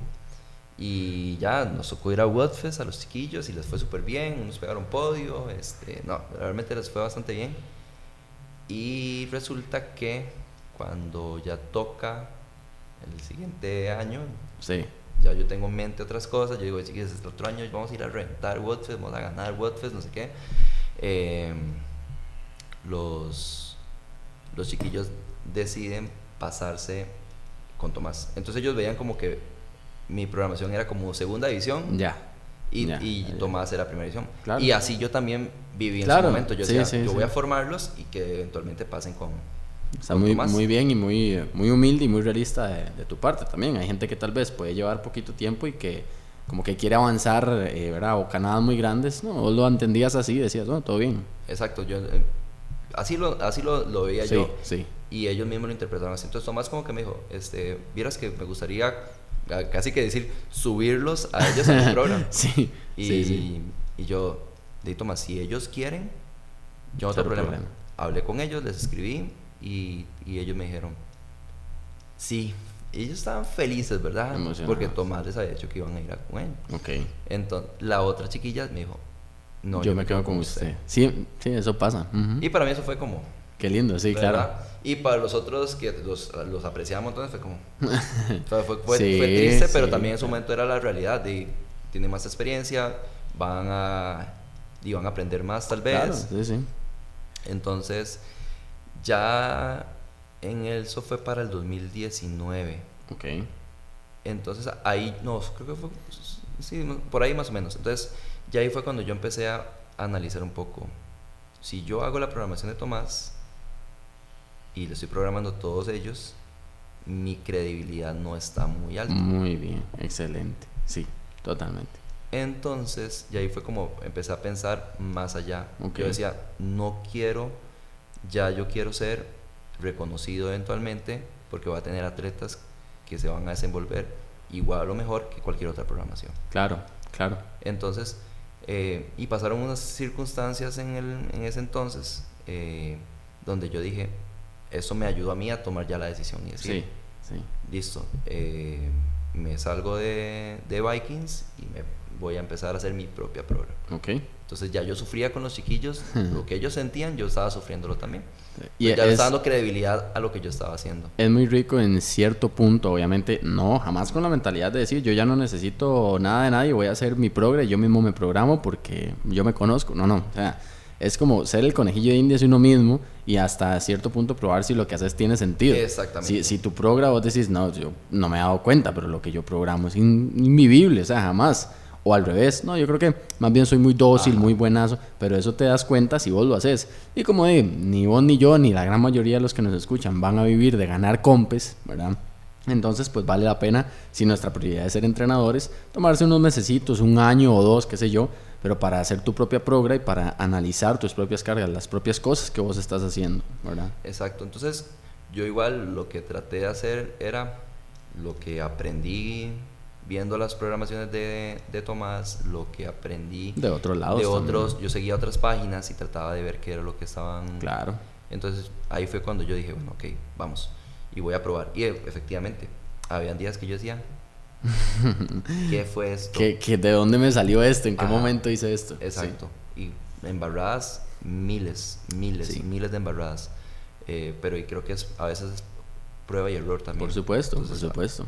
Ahí fui como amoldando la progra y entonces empecé a, a ir a compes, ver atletas y empezar a ofrecerme. Exacto, exacto. Entonces yo les ofrecía la programación gratis. Entonces yo decía, en una compe eh, encontré a un atleta, eh, le dije y me dijo que no. Sí, eso pasa. Sí, claro. Otro, no. Me metí al Open, ve, lograba ver la, la tabla, Las tablas. le escribía a una chica, no. No. Otra, no. Y así, yo, bueno, yo seguía tocando puertas. Sí. Algún momento alguien me va, me va a decir. Entonces ya fui a otra compe y ahí alguien me dijo que sí. Okay. Un atleta me dijo que sí. Eh, un team me dijo, después de Watfest, que vio que a los chiquillos le fue bien, no sé qué, yo me apunto. Okay. Eh, luego le escribí a otro atleta, yo me apunto. Y entonces, como que empecé a tener unos atletas como un poquito de mayor nivel, no no eran top sí, 10 del país. Ya atletas, considerados atletas que van a darle duro. Sí. Exactamente, que ya son RX. Claro, claro. O Busqué, ah, busqué chicas que no eran RX, pero que tal vez les podía ayudar en el, en el proceso, ¿verdad? Del paso. Y sabía que no podía ir por un atleta top, ¿verdad? Ya me daba cuenta que quién es Max. Sí, sí, sí, sí. Jamás. Eh, pero eso es chivísima, darse cuenta de eso cuando uno dice, ¿quién es Jesús? ¿A quién, ¿A quién le importa lo que hago yo sentado en mi escritorio? a nadie. O a dos, tres personas y no agarrarlo más bien como para atrás, sino más bien decir, pues qué chiva. Voy a hacer que poco a poco y con buen trabajo la gente se vaya dando cuenta. Yo cuando hice el, el logo y me senté en la sala a probar los micrófonos, yo decía, esto no importa a nadie. Pero voy a hacer que poco a poco sea conocido y que a la gente sí le vaya importando. Entonces, yo tengo una pregunta. Dale, claro. Hablando de eso, este, me, ha me, ha generado siempre la duda de, usted es la voz de que dice, tremenda, tremenda duda por ahí, sí. soy yo. fijo, ¿eh? Sí, sí, soy yo, soy yo. Efectivamente, eso fue con un saludo para Alan Bermúdez, que es el caballero que hizo el logo y hizo la intro también y él me mandó unas vocecillas ahí, unos robots y así, efecto fitness, una hora así, yo decía, ma, eso suena horrible, eso no le va a gustar a la gente. Me, me mandó ese, me mandó... Es, contagioso, es contagioso. Sí, sí, sí, sí. Y me mandó como siete voces de, de mujeres, la, hasta la de traductor de efecto fitness, toda, toda españoleta, y yo decía, ma, eso suena horrible. Y le digo, y si metemos un susurro, y me dice, ¿cómo? Y se lo grabo yo con el cel, y me dice, madre, grábelo con un micro, a ver. Y lo metió, y salió súper bien. De hecho, lo voy a poner aquí porque ya tengo autorización de la mamá. Hace poquito me escribió una muchacha que no, no conozco, que son de Heredia, y dice que el chiquito le encanta Efecto Fitness y que siempre que escucha la intro sale corriendo donde esté y la, la baila. y que el, el, chiquito sale por ahí y sale diciendo Efecto Fitness.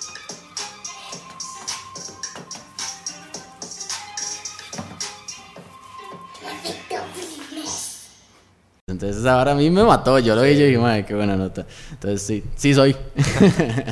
bueno, le quedó bien, le quedó bien. Pura vida, pura vida. Pero sí, o sea, es chido darse cuenta de eso y decir, bueno, hay mucha gente que ya tiene mucho más camino que yo, yo voy a hacer con buen trabajo, poco a poco, un trabajo limpio y demás, con dedicación, pues que la gente se vaya fijando en mí, ¿verdad? Y que la gente poco a poco empiece a confiar en mi trabajo. Sí, exacto. Entonces ahí, ahí empecé. Eh, mi meta era formarlos como, como atletas, ¿verdad? Y, dar el, y dar el paso. Empezar, siempre he sido como el, el, el, el, entrenador de que si yo tengo un atleta que está dos años, tres años, cuatro años en una misma categoría, algo estoy fallando yo o algo está fallando el atleta. Muy bien. Entonces yo necesito que esa persona de forma progresiva vaya avanzando. Entonces ya ahí como que nació esta competencia de, de, Series. Entonces ya ahí fue como, ok, eh, eso es una plataforma para foguearse. Para foguearse. Sí. No soy tan fan del, del formato. Del formato, porque si te, te, toca el primer evento, algo que eres terrible, ya quedas Sí, tiene, tiene sus, sus fans y sus detractores, pero como también, todo proyecto. Pero también y puede ser que te toque contra un top y te tocaron tus fortalezas. Lindísimo. Y tal vez el otro no y, y, los, y, lo, y lo eliminas, ¿verdad? Pasa, pasa. Tiene, los dos. Pero bueno, para mí sirve como... Un fogueo. Un fogueo. Entonces ahí empecé a llevar a unas chiquillas que ya no habían ido en RX, le daban miedo y entonces... Mándese. Sí. La programa empieza a tener más nombre el año... Bueno, en pandemias creció mucho, pero no en la parte de competidores. Ya. Porque entonces las personas empezaron a buscar programación para hacer en la casa. Claro, sí, claro. Entonces yo pasé de tener, no sé, 40 clientes a tener 60, 65 clientes. Entonces, porque la gente quería salir de la casa. Y hasta la fecha, tengo clientes de 4 años que siguen entrenando en la casa porque dicen, me, me encantó entrenar en la casa. Sí. Y, y, en esas programas eran, o sea, no, personal, no, personalizadas, sino simplemente como un trabajo para la casa. tenía, bueno, todavía hasta la fecha tengo una prueba que es como, le llamo General Fitness, que es es de casa y la hacen como cuatro personas, pero en su momento la hacían 10, 15 personas. Pero hasta la fecha todavía tengo clientes que me pagan programación personalizada. Claro. Igual para la casa o para, lo que para el gimnasio. Pero sí creció muchísimo, muchísimo en, en, pandemia. Fue como el, el, primer rentón. Sí, yo también. Eh, o sea, a mí me pasó algo muy similar y de, yo creo que ciertas personas pudimos aprovechar de cierta forma la pandemia. Claro, para mí fue increíble. Para mí también yo agradezco mucho la pandemia. sí, suena, suena extraño, pero, es así. A mí me funcionó súper bien. Sí. Y ya después, el año pasado, eh, yo llevaba dos equipos para Palmawood. Ok. Llevaba, eh, llevaba a las chicas, a Mafe y a Andrea, dando su primera, ya ahora sí oficialmente tratando de ser RX como tal, y llevaba a Juanqui, a Juan Carlos, con, con Brian. Claro. Entonces ellos iban ya eran atletas de un buen nivel que iban a, darle duro. Exacto. Entonces, eh, cuando termina la competencia, se me empezó a acercar más gente. Fue como, me encanta tu trabajo, me encanta cómo, cómo, cómo abarcas esto, tú estás ahí, al pie del cañón. Eh, ese año yo podía estar adentro, me dieron una, como un, acceso para estar con los, los los atletas. Los atletas en la zona de, atletas, de calentamiento y demás. Entonces yo literal estaba ahí en Ahí a la par. Sí, y que En el calentamiento, entonces yo, yo les preparaba el calentamiento, yo estaba ahí, hablábamos de estrategia, cómo vamos a tirar el workout. Este, pasó una circunstancia con un atleta, entonces tratar de dar el apoyo para levantarla anímicamente. Claro, claro. Entonces se empezó a acercar más gente como... Qué chiva es. Me encanta, me encanta cómo trabajas, me encanta cómo haces esto, me encanta cómo haces lo otro. Entonces como que empezaron a preguntar un poquito más por la, por la progra. Vino Wostock, ahí competí. Eh, competí y estaba como entrenador, pero me di cuenta como que tenía varios atletas y no, no, no tenía el chance para poderlos ver a todos. Si, si, uno va, a mí me pasó lo mismo en Woodstock el, el, año pasado igual, si uno va a competir y a ser entrenador, alguna de las dos no va a salir también. O llegando yo frío a un evento que te tocaba a vos por estar pendiente de cosas de ellos, o los dejas un toque descuidados por concentrarte vos. Es un poco complejo. Sin embargo, yo intenté hacerlo. Hacerlo, enfocarme full. Sobre todo en, en, los RX, traté de estar ahí a tope, pero ahí tenía a un atleta compitiendo en el mismo hit que yo. Eh, al otro en el hit anterior. Entonces, eh, cuesta porque tenés que calentar o estás en el corral esperando que te den la salida, ¿verdad? A las chicas traté de apoyarlas a full, todo lo que pude. A los atletas modificados intenté verlos en algún momento, pero como digo, sí fue como un poquito más, más complejo. Claro. Entonces ya ahí viene como el segundo reventón, porque vieron a, a Juanqui como venía de enero de, de, modificado, ganar modificado en la de Punta Arenas, pegar top 10 en, en Wostock, eh, no, en, en Palmawood las chiquillas hicieron un papel súper bueno porque eh, estaban chicas muy buenas. Sí. Y llega otra vez Wostock y dicen, pero es que Juanqui, sus pesos han sido... ¿Quién lo entrena? Exacto, o sea, tenía un snatch de 1.75, 1.80 y pasó a 2.20. Eh, el clean ayer, este, de tanto, tanto. Eh, las chiquillas que se levantaban los pesos relativamente cómodos, no, no al nivel de las top, pero, pero bien, bien. Entonces decían, algo, algo están haciendo acá la Programax. Empezaron a contactarse un poquito más. Eh, hubo un conecte con Esteban, el, la voz del CrossFit. Ah, con Esteban, sí, la voz. Entonces él me ofreció como que un grupo de competidores de, del occidente. Y ahí se fue regando la bola por el occidente y empecé a tener como más atletas de, de esa zona, ¿verdad? de Poadas, de Grecia. Y entonces todos querían crecer en, en, pesos, querían mejorar su conditioning y, y, eventualmente lo fueron logrando, ¿verdad? Muy bien. Tuvimos un proceso para Copa, eh, los chiquillos quedaron unos eh, modificados, ganaron la competencia. Otra vez les fue súper bien a los chiquillos de MPT, de los RX, que ya juntamos como a Juanqui Bryan y a Mafe y Andrea. A Mafe no pudo ir por circunstancias, pero la, la sustituyó Paula de Turri.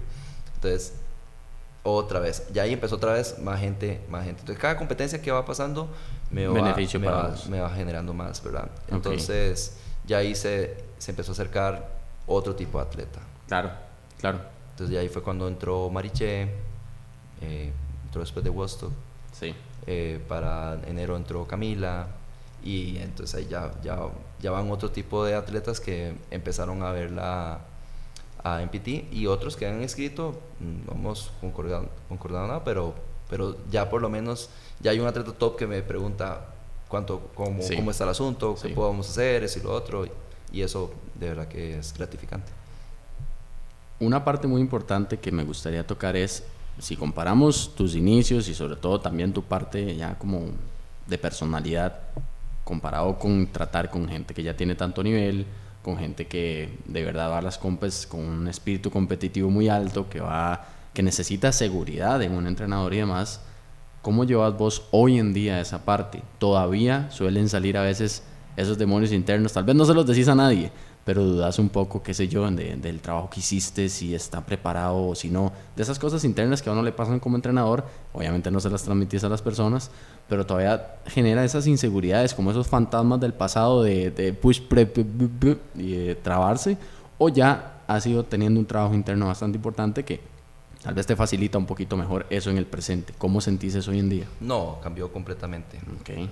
Cambió completamente. Siempre cuando viene un atleta eh, con un nivel bastante bueno, genera como, tal vez como, estaré preparado para... Tengo que dar la talla como entrenador. Ajá, pero siempre he sido, bueno, hay que echarse al agua. Exacto. Entonces, así como cuando los niños de maternal me da temor de... Y te mandaste. Ah, sí, entonces sí, hay que, hay que tirarse porque uno lo que quiere es crecer, ¿verdad? Claro, claro. Entonces, eh, no, creo que todo eso, el aprendizaje de mis primeras armas, literal me han ayudado un montón a mí a, forjarme ahora. Entonces, ya yo sé, por ejemplo, cómo tengo que tratar con Mariché, cómo tengo que tratar con Juanqui, cómo tengo que tratar a Lala con y así. Sí, porque aunque todos eh, hacen la misma programa, siempre hay cositas que se tienen que trabajar de forma diferente. Incluso a nivel de personalidad, a ah, nivel de, todo, un montón de cosas. Tengo atletas que se te pueden poner a llorar o se te pueden frustrar, a como tengo atletas que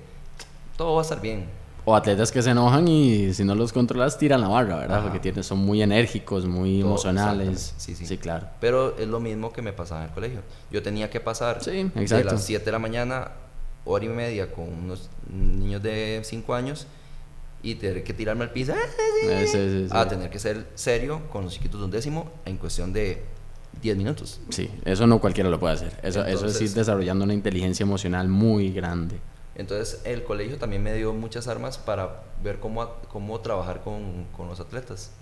Entonces sí, no, definitivamente eh, todo eso, no solamente diría que lo de CrossFit como tal, sino el colegio me brindó las, las armas para, para llegar a, donde estoy ahorita. Ahora bien, importante, no lo habíamos tocado, que usted me dijo, ¿en qué momento fue que salí del cole?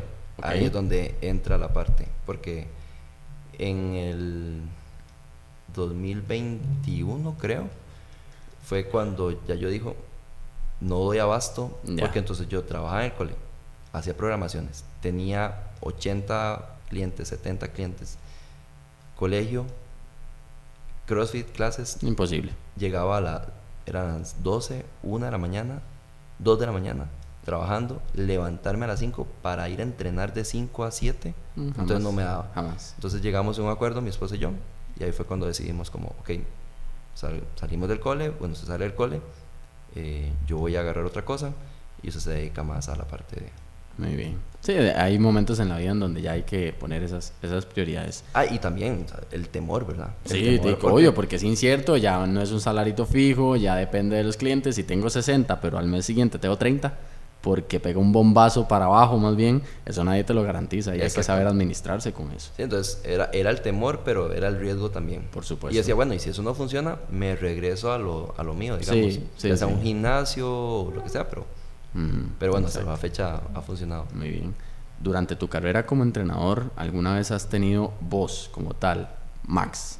No la, la persona que da la clase o que hace la prueba, vos con vos mismo, cuando te ves frente al espejo, algún tipo de inseguridad, algún tipo de situación que tal vez los, todas las personas que nos están escuchando que hacen programa con vos, tal vez nunca hubieran pensado que Max o tiene o ha tenido esos pensamientos sobre sí mismo, alguien que empodera tanto a la gente y que se dedica a empoderar y a generar fitness en las personas.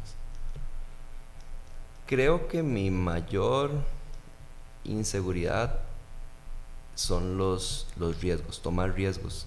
Por ejemplo, te digo, este, con los atletas nuevos es, es un miedo que me da, digamos, me, me, generaba inseguridad, seré bueno para esto, pero al final hay que echarse el agua. Pero hay cosas como que uno piensa en grande y que de verdad me, me dan como... El, Asustan un poco. Sí, Yo tuve la oportunidad de abrir un box, no voy a decir nombres.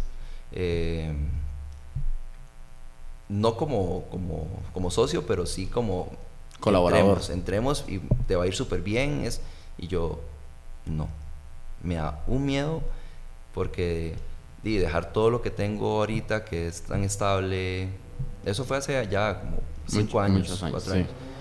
Y no, o sea, me, me, genera un temor en ese tipo de cosas. O sea, como tal vez ahorita pensar en, en tener un negocio propio, por ejemplo, bueno, ya como un, como que en PT tenga un lugar físico, es algo que me, me da mucho miedo porque, ¿y si no funciona? Claro. Porque yo ahorita soy en, lo, en la parte... En la parte que... mi zona de confort. sí, claro. Doy, hago programaciones, donde sí, eventualmente tengo que crecer en, hasta tener más, más entrenadores y demás. Pero sí ese, ese temor a, dar el, el, siguiente, paso. Sí, eso, eso siempre me ha, me ha costado un poquito. Okay. ¿Qué sentiste vos cuando te metiste a la publicación del tío Rich y viste que estabas ahí, de top 1? Como el mejor entrenador del país. Obviamente, ya sabemos, eso es muy circunstancial. Todos los que entramos en ese top, que tuvimos la dicha, no es que seamos mejores que los que no entraron ahí o no, pero que tenemos un reconocimiento que la gente ha dado de que por lo menos les hemos ayudado y demás, y hemos dejado una semillita ahí. ¿Qué sentiste? Estaba dando clases, entonces, bueno, no, antes de eso, yo vi cuando el tío Rich puso eso, ¿verdad? Como la encuesta cuando se abrió. Entonces yo, yo llegué y, y de hecho comenté un par de entrenadores que me parecen bastante buenos. Eh, y yo dije, qué chiva estar en el top 10. Sí. Sería chivísima estar en el top 10. Hey, no sé, hay demasiados entrenadores de muy, muy, muy buenos. Y que llevan muchos más años que uno haciendo esto también. Entonces, yo, pero sería chivísima, o sea, me pondría demasiado feliz estar en el top 10. Pero, hey, todo bien. Entonces, eh, pasaron los días y resulta que me llegó una notificación en el, en el reloj y decía que el tío Rich está mencionado. ¿En qué? y yo, y empezó el reloj. Pum, pum, notificación, pum, pum, notificación, notificación, notificación, y yo. Es, debe ser, debe ser del top. Tuve que haber quedado en el top 10. Y claro, yo estaba dando clase y yo estaba así, ¿verdad? sí, ahorita reviso. Realmente, este hay que, tal vez, hay gente que, hay detractores de, de, sí, sí, claro. Sí, como sí, todo, por supuesto, como todo en la vida. Pero, pero el hecho de que usted esté en algo, y usted sea, por ejemplo, en este caso, en el top 10, no va a generar eh, mucha felicidad, ¿verdad? Correcto. Lo mismo y más que fue, puta, que fue la gente que se tomó el chance, la gente que se tomó el chance, ni siquiera es de una X o un, un clic se tomó el chance de, escribir, Y, de poner tu nombre varias veces para que quedaras ahí mucha gente. Entonces, eso yo creo que a cualquier entrenador le alegra. Sí, sí. Eso es lo mismo como cuando usted va a competir a una, no sé, una compe que tal vez no sea tan de renombre, pero di que hace en el podio. La gana o que hace sí, En el podio usted se va a sentir feliz. Nadie te quita esa felicidad, exacto. Ah, pero es que usted fue a la competencia de allá, de no sé mm, dónde. Sí, pero aquí me siento feliz, déjame aquí tranquilo. Yo, uno está feliz. Sí. Lo mismo pasó con eso. Entonces yo sentía, yo decía, uy, lo logré, o sea, qué chiva, que, o sea, estoy demasiado contento. Porque realmente yo cuando vi la, la publicación dije, qué chiva estar ahí. Porque de fijo hay un montón de entrenadores. Correcto. Pero yo sabía que, o sea, yo sentía que no lo, que era muy difícil, digamos. Ya. Pero ya después, cuando tengo el chance y empiezo a ver los mensajes, y es como, Max, es que eres el, el mejor. Y yo, estás de, bueno, es que estás de, la, la, la foto tuya es la primera y dice que está Sí, que no, no, quedó demasiado claro cómo era el asunto ahí. Exacto, y yo ya me meto a ver, ya leo y yo, wow. no, digamos que yo no lo, no lo podía creer. Sí, claro. porque de verdad hay muchos entrenadores que yo admiro muchísimo, con mucho más, más tiempo en el deporte, y verme ahí fue como... Claro Claro, sí, sí, muy una sensación muy, muy bonita, la verdad. Sí, claro. Sí, yo comparto la misma sensación, fue muy chiva, exactamente como vos decís, llegar y decir, de, por ejemplo, yo que llevo muy poco tiempo, digamos, haciendo como tal programaciones y dedicándome a eso, mi primera clase yo la di a inicios del 2019, la primera clase en mi vida que era a la par de ir aprendiendo, ir dando, ¿verdad? Entonces yo, dar me refiero a que me dejaban dar el calentamiento, ayudar un poquito en la clase. Ya mis clases solas, pues tiempo después. eso es bueno, eso es bueno, siempre tener a alguien a la par que lo vaya. Yo, don Alejandro Poveda, siempre, y Mauricio Poveda, los dos, el dueño de TFT y el, el hermano de él, donde sea que yo pueda decirlo y divulgarlo, siempre les voy a dar las gracias porque fueron magníficos conmigo los dos y a pesar de que vieron que yo no sabía realmente, vamos a lo mismo, ¿verdad? Tenía muy poca idea. Era educador físico, eso sí, tenía idea de biomecánica, anatomía, fisiología, pero no tenía mucha idea de qué en sí que era el cross. Yo llegué preguntando qué era keeping, cuando lo vi así que decía keeping en la ah, pizarra, yo, ¿qué es eso? ¿Y qué es RX? ¿Qué significa Entonces, ¿usted empezó a dar clases? En el momento que estaba aprendiendo. Ok, usted estaba entrenando CrossFit a la vez dando clases. A la vez empezando como a, eh, a ver, me decía, venga para que vea. Entonces yo veía cómo hizo la clase, luego me daba chance de darle el calentamiento, luego de ir corrigiendo técnicas junto con él. O sea, fue un curso, literal. Y poco a poco me fui soltando porque él sí vio que por lo menos tenía habilidades blandas altas y que a la gente sí le gustaba mi trabajo. Entonces ahí poco a poco fui y eso fue en un box que ya no existe, que era un box pequeñito y ahí fue como, como, como me fui, digamos, dando a conocer con él. ¿Y antes de eso? Antes de eso yo nada más era gimnasio convencional y estudiaba la carrera, o sea, porque yo saqué el, yo sé que parezco bastante más viejo, pero yo saqué el, saqué el quinto de cole en el 2014. Coche bomba en Irak. Exactamente. Saqué el quinto de cole en el 2014, ¿ya? Entonces yo, de cinco años después, estaba terminando la U y estaba empezando a dar cross nada más. ¿Ya? Entonces ahí empecé y claro, ya llegó la pandemia y ya después llegué a, a y Goals, que es donde estoy ahora y hasta hace poquito, ya lo puedo decir porque ya la gente sabe, hasta hace poquito estaba en triada y ahora ya no, no voy a colaborar ahí y han sido los lugares donde me he desenvuelto, pero ha pasado como su tiempo, pero no es tanto, ¿me entiendes? O sea, cuando yo estaba en el 2014 sacando quinto de cole ahí, con bachillerato aquí, por ejemplo, ve la realidad que tenías vos, la realidad que tenían otros, que ya tenían su local de CrossFit hecho. Y yo estaba en quinto de cole, con el uniforme del cole puesto, haciendo cosas. Entonces llegar y decir, no tengo tanta historia, no tengo tanto bagaje, tantas cosas. Está chiva quedar ahí, pero no creo. Y después pues, verse ahí fue, fue muy lindo y, yo creo que ese tipo de cosas incentivan, vamos a lo mismo. Te hacen sentir importante, que creo que lo hemos mencionado y ha sido como mucho la tónica del episodio también. Buenísimo. Eh, educador también? Sí, claro, sí, en la UCR. Yo terminé Ciencias de Movimiento Humano en la, UCR. ¿En, cuál, en qué año terminó? ¿El año pasado? Casi que igual, ¿no? ¿En serio? Sí, pues ah, sí, porque usted la dejó, la, dejó botada y luego sí la logró terminar. Sí, sí, después por pandemia. El problema del colegio era que el, ya el, a mí me aumentaron el, el horario, me ah, ofrecían más y uno, obviamente, el puchón, ¿verdad? Sí, sí, sí, Entonces ya yo salía casi que a las 4 de la tarde. Trabajaba en el otro lugar, entonces yo no tenía tiempo para, para, ya. para estudiar. Entonces fue como, yo pedía permiso y me decían, no, es que no se que clases, no, no hay forma. Entonces en la pandemia aproveché, o sea, yo daba clases en pandemia, pero en pandemia daba tres clases. Entonces daba una clase de la U. y entonces también era virtual y aproveché, aproveché para poder terminar. Y muchos hicimos como ese, ese camino. Yo mi último año de U lo saqué virtual, hice mis, mis cosas que tenía que hacer y demás, pero de, sí, era, te daba esa facilidad, ¿no? De seguir trabajando y demás. Sí, exacto. Algo para ir terminando el episodio, ¿cómo, ¿cómo te sentís ahorita? Porque llevamos bastante tiempo, yo creo que más del que usted piensa. Sí. Yo sé que me dijo que le cuesta hablar y, y, vamos aquí fluidos. Algo que me gustaría para terminar, dándole un, un, tinte final al episodio, sos una persona en la que ya hoy en día bastante gente confía y que han pasado pues bastante gente por vos, por una clase tuya y has llevado bastantes experiencias. Entonces, ¿qué consejo le darías a esas personas que están ahorita como el Max de antes, como el Max de las primeras clases, como el más, tal vez no solo como entrenador, sino como persona en la vida, que le da miedo ese dar el siguiente paso, que se pone un poco muy nervioso, que lo mismo y que le puede pasar eso, que siempre prefiere quedarse en la zona de confort, porque vos sos un caso de una persona que tal vez no se le daba demasiado fácil salir de la zona de confort y decir yo confío en mí mismo, yo me la creo, yo pero has llegado lejos con el, poco tiempo que llevas y vamos a ver, obviamente, ojalá sigas creciendo, a ver a dónde llegas. Entonces, ¿cómo se pueden romper esas barreras y qué consejo le das a una persona que tenga algo similar de personalidad a lo que vos tenías en ese entonces? Yo creo que uno de los puntos claves es tener un mentor. Yo creo que... Importantísimo. En el, caso suyo, me lo, lo, acaba de decir, ¿verdad? O sea, yo, yo empecé dando clases, pero estaba con alguien, me, me daban el calentamiento. Sí. Yo creo que la, la, guía es importante. Entonces, si uno tiene una persona que te genere seguridad, todo va a fluir. Pero si tenés, y si tenés una persona más bien a la par que te puede hundir, entonces ahí también hay un, un, problemita, ¿verdad? Claro. Yo en mi caso tuve esa, esa facilidad de que mis clases siempre las compartía con Ajax al inicio.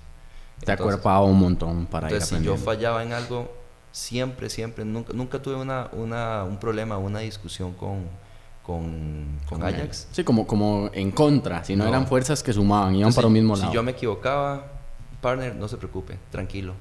No entonces siempre me daba esa seguridad. Entonces sí es importante tener a esa persona a la par para que te esté, te esté guiando. Lo mismo que, como digo, le pasó a usted. Tuvo la, la posibilidad de que alguien te fuera guiando. Para mí eso es la primera parte, la parte clave. Y lo otro es de empezar a generar confianza, ¿verdad? tiene que tener paciencia porque creo que en el camino es lo que yo he notado. Exacto. Si yo hubiera querido, hubiera desistido de, de la idea de MPT desde, el día Desde el segundo uno. sí, sí, Entonces, eh, y no, porque no tengo los suficientes ingresos, no me está... Pero simplemente es confiar en lo que estás haciendo, tener la paciencia que en el momento que menos usted se lo espera, su trabajo va a dar, va a dar para hablar. Entonces, y eso fue lo que me pasó en mi caso, digamos. Muy bien. Sí. Excelente. Algo importante ahí que dijiste, lo del mentor, yo creo que mm, también no solo en la parte laboral, sino a veces hay mentores de vida, ¿verdad? Personas que de, tal vez estás como en, en, situaciones en las que vos sabes que ocupas ayuda y llegar y tener la humildad para buscar ayuda. Por ejemplo, el episodio anterior, que es el último de la segunda temporada. Este, bueno, como te dije, es el primero de la tercera temporada que va a salir así como dentro. Sí, sí, vamos a comenzar la, primera, la tercera temporada con vos. La primera temporada eh, cerró, después estuvo la segunda seguidita y entonces cerramos ese con mi psicóloga, de hecho que la traje para acá. Entonces ella, por ejemplo, también ha sido una parte importante en ciertas cosas que no tienen mucho que ver con lo laboral, porque tal vez como ella ha intervenido en otras áreas, pero igual son personas que te colaboran, que te ayudan y personas que te ayudan a, a ir creciendo y saliendo de esa zona de confort, ¿verdad? Entonces, lo importante de ayudarse y guiarse de personas que te puedan dar como esa mentoría o como esa estructura para saber más o menos por dónde agarrar. Sí, de hecho, por ejemplo, en mis atletas mi intención no solamente es programarles y ser el entrenador de ellos. Exacto. También es poderles apoyar en ciertas circunstancias. Por ejemplo, para mí es importantísimo el estudio. Claro. Entonces, por ejemplo, ahorita siempre empecé a trabajar con Lucy, Lucy Herrera. Y ella, Max, es que vieras que no puedo entrenar ni hoy ni mañana porque estoy con la... Su prioridad es... El estudio. El estudio. ¿Qué le va a dar de comer a usted? Exacto. el estudio. Y ser flexible como entrenador. tener, es decir, o sea, no, es que voy a matricular menos, menos materias. Eh, para llevar una materia o dos materias y va a salir dentro de 10 años, no vale la pena. No sirve. Entonces, darle también a ellos ese, ese, tipo de herramientas de, de acompañarlos en, en, la parte del estudio, que, que, siempre la prioridad va a ser estudiar. El, el, porque el deporte realmente para nosotros va a ser muy corto. No creo que vaya a durar 20 años un atleta que empezó a los 15 años. Cuesta mucho. Que va, a ser más difícil. Pero el salario sí tiene que durar toda la vida. Bueno, una buena parte. Más que se supone, los que tenemos menos de 45 no vamos a tener pensión, por más que sean asalariados. Exacto. Y también eh, trabajarle la parte psicológica a un atleta. Exacto. Lo mismo. Mis inseguridades, yo no soy psicólogo, pero uno trata de, de, apoyarlos. No soy nutricionista. Exacto. yo no le voy a decir, tienen que comer sí, esto, pero... No le pasamos por encima a la profesión, pero... Pero necesito colaborar. guiarle y decirle, mira, es que yo creo que necesitas, para mejorar tu rendimiento, necesitamos buscar a un nutricionista. Claro, claro. Eh, si no, hay atletas que no tienen la posibilidad para buscar un nutricionista o un psicólogo, bueno, tenemos que ver la forma de cómo ayudarle en eso y en eso y en eso. Entonces, sí, el, la parte, como usted dice, no solamente es en ejercicio, sino también en todo lo que lleva en la vida cotidiana de un, atleta. Exacto. Sí, eso, es súper importante y también nosotros como profesionales ya ahorita seguimos necesitando de esas guías de fijo. y ahorita ya, tal vez no los que tuve en un inicio, pero Manrique Zanabria, que siempre igual le doy todo el crédito también, él me ha ayudado un montón y ha sido una guía para esta etapa de mi vida, para todas estas cosas, estos proyectos. Siempre pasamos y él como está innovando también en lo del podcast, ¿verdad? En, con el podcast de él entonces, yo, es rarísimo, pero yo tengo un poquito más de experiencia que él en eso. Entonces, uno ve la gran humildad que alguien como él tiene de que me pregunta un montón de cosas, ¿verdad? Y uno dice, pues, eh, yo, ¿qué te voy a ayudar a vos? Y me dice, no, pero es que eh, tal y tal cosa, ¿qué opinas que ves? Entonces, tener como esa guía y esa ayuda, eso es importante toda la vida. Nunca hay que parar de confiar en las demás personas, en ciertas personas que te puedan ayudar para seguir creciendo. Sí, creo que también lo que acabas de tomar, la, la, la humildad, o sea, porque no no todo lo sabe uno. No, nunca lo vamos a saber todo. Entonces, siempre es, si alguien me pregunta a mí algo, este, ¿cómo haces tal cosa? Dame un chancecito. Exacto. Voy a, voy a, voy a investigar, voy a, eh, o si yo no lo sé del todo, de inmediatamente yo tengo eh, amigos de los que confío plenamente, en los cuales yo puedo preguntarle X cosa. Entonces, eso es importante. Súper bien, bueno, se nos ha ido hora 40, ¿eh? Jamás. sí, nos ha ido bastante rápido el, el tiempo. Yo, yo, te dije que aquí, yo te dije que aquí el tiempo se va así, ni nos damos cuenta. Es como una cápsula Pensé del que venía por 20 minutos. es una cápsula del tiempo y como que nos metemos aquí. Siempre que un invitado pasa por acá, me gusta que invite a otra persona. Entonces, pensalo. Puede ser un entrenador, un colega, una colega, un atleta o una atleta una persona que vos sentís que tiene una historia de vida chiva, que puede venir a aportarnos en este efecto fitness. Pensaría en, Brian Mora, él es preparador físico de la selección femenina de Costa Rica. Okay. Eh, es educador, es psicólogo. Creo que podría aportar muchísimo en la mentalidad de un atleta. Okay, Creo que él podría hablar no solamente de fútbol, sino que puede hablar en general. Entonces me parece que es, sería interesante escuchar la parte psicológica. Eh, yo lo admiro muchísimo a él como, como profesional. y hay alguien yo no conozco del todo, pero sería muy, bueno, yo no sé si ya pasó por acá, pero me encantaría saber un poco de María Ángela Cordero. No sé si...